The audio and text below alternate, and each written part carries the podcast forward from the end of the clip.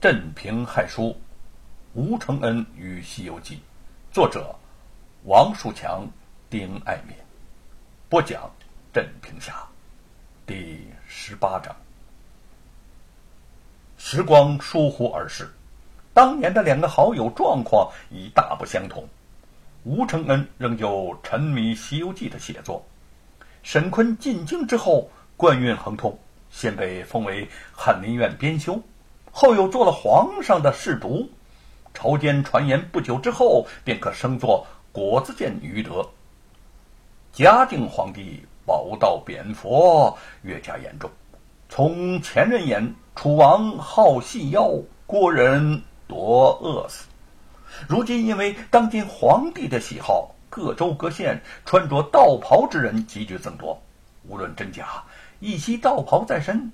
所到之处都有官府接待，真是风头一时无两啊！吴家的院子门外也来了一位身穿道服、手持佛尘之人。叶云见此人面上一派仙风道骨的神气，扬言要找吴承恩，还真不知道他是何方神圣。正疑惑之间，那个人已经迈着方步。熟门熟路的直奔吴承恩的书房而去。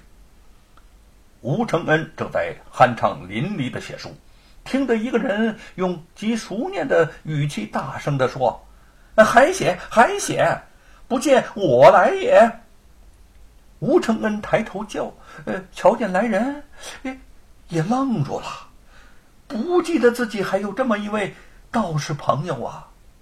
那个人见他诧异，不由得哈哈大笑：“哈哈哈哈，哎呀，我说承恩呐，昔日旧友你都不记得啦？看来你是写书写迷了。我是日番呐。”吴承恩惊奇的向他面上细瞧，可不正是那个朱日番吗？他又愣了半晌，日番，哎，你，你。难道你做了道士？嗯，我何时做了道士啊？朱日藩脸上显出尴尬自嘲的神色。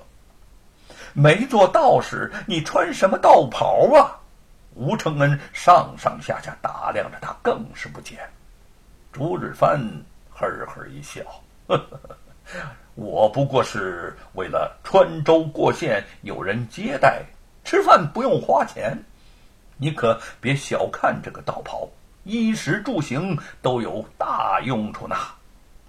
吴承恩惊疑不已，转念一想，却有些恼火：“你呀，你不真心修道，却穿着道袍招摇过市，纯粹是挂羊头卖狗肉啊！枉读了多年的圣贤书啊！”朱日藩有些羞愧，辩解着说。嗯，你终日关在屋子里头写书，当然不知道现在举国上下都这样做。你看惯看不惯有什么用啊？我就是看不惯。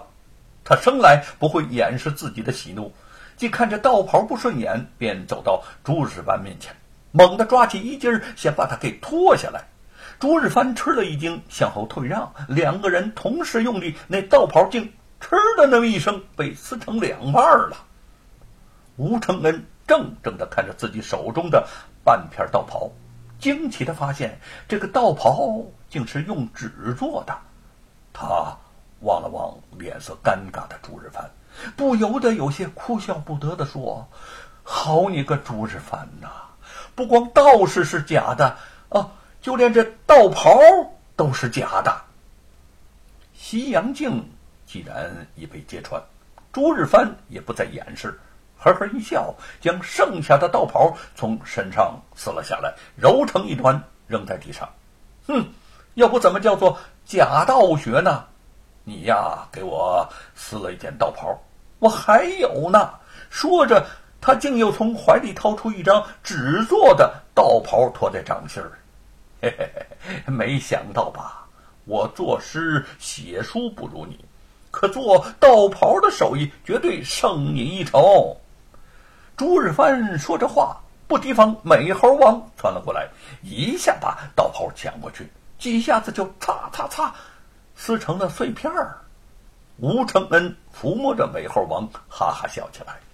朱日藩嗔怪的瞪了他一眼，说：“你和这个猴子的脾气一个样，既鬼精又气人。好在本道士修为在身，不怪罪你们了。哈哈哈！不过你们若想不让我穿道袍，那是办不到的。我还有呢。”他再次从怀里掏出一纸，呃，那么纸做的道袍，在吴承恩和美猴王的眼前晃动了一下。见美猴王又想冲上前来，急忙将他揣进了怀里。吴承恩愤愤的看着他，忽然想起，嗯，想起什么，他就笑起来了，笑的那个朱日藩又是心虚又是不解。承恩兄，你笑什么呢？吴承恩边笑边说：“呵 呵哎呦啊，我突然觉得你像猪八戒。”朱日藩十分惊奇：“啊，我怎么就会像猪八戒了呢？你不是照着姚老大写的猪八戒吗？”开始的时候确实是这样，可是见到你呀，我觉得你有憨厚的一面，也有狡猾的一面。猪八戒也是这样。现在把你的性格加进去，这个形象就更加充实了。真是意想不到的收获呀！意外之喜让吴承恩有点得意忘形了。朱日藩不情愿地说：“哼，哼，你是高兴了，我我可成猪了。你还不如把我写成沙和尚呢。”吴承恩摇了摇头。你还不高兴吗？要知道，我喜欢猪八戒胜过喜欢沙和尚。沙和尚老实忠勇就足够了，不需要我多费心思。而猪八戒不同啊，他缺点多，优点也不少，贪吃好色，可是心肠热。没有猪八戒鼎力相助，美猴王唐三藏就到不了西天，取不来真经。朱日藩乐了，吴承恩把猪八戒说的是如此活灵活现，让他对猪八戒的看法，顿时就转变不少。